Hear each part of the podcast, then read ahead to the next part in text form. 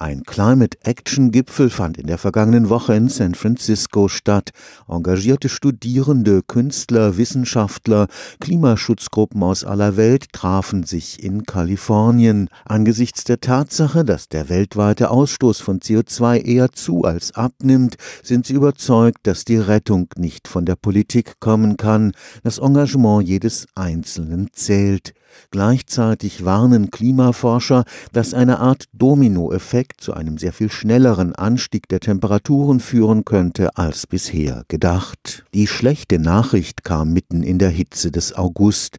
Ein internationales Team von Klimaforschern warnte, es könne im Weltklima eine Reihe von Kipp Tiefpunkten geben. Werden sie überschritten, kommt die globale Heißzeit schneller als erwartet. Diese Studie der Kollegen macht auf eine Unsicherheit aufmerksam, die derzeit noch existiert, nämlich diese Kipppunkte. Das ist so, dass die Klimamodelle, die Erdsystemmodelle erst jetzt sozusagen in einer Komplexität vorliegen, dass man sich diesem Thema auch verstärkt widmen kann. Professor Andreas Fink ist Klimaforscher am Karlsruher Institut für Technologie.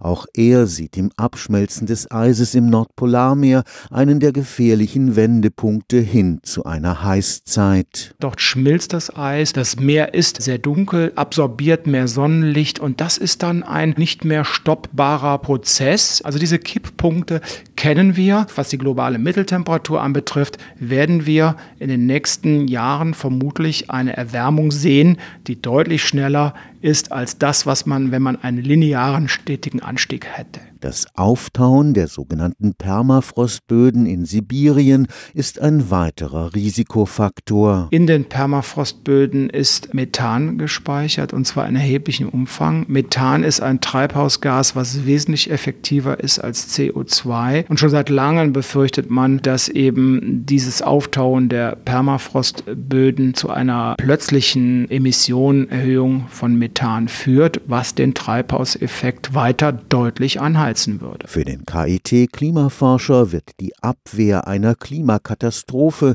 immer deutlicher zur Schicksalsfrage überhaupt. Ich möchte dazu auch mal sagen, dass ich persönlich das wirklich die gravierendste Herausforderung für die Menschheit sehe. Dahinter werden viele Probleme, die wir derzeit haben, verschwinden. Ich zitiere dann doch mal gerne den Kollegen Schellenhuber, der gesagt hat, stellen sich die Menschheit auf dem Kreuzfahrtschiff vor. Wenn das Kreuzfahrtschiff untergeht, dann sind sind Fragen wie schlechtes Essen, schlechte Musik oder ungünstige Arbeitsbedingungen für die Menschen auf diesem Kreuzfahrtschiff Makulatur. Stefan Fuchs, Karlsruher Institut für Technologie.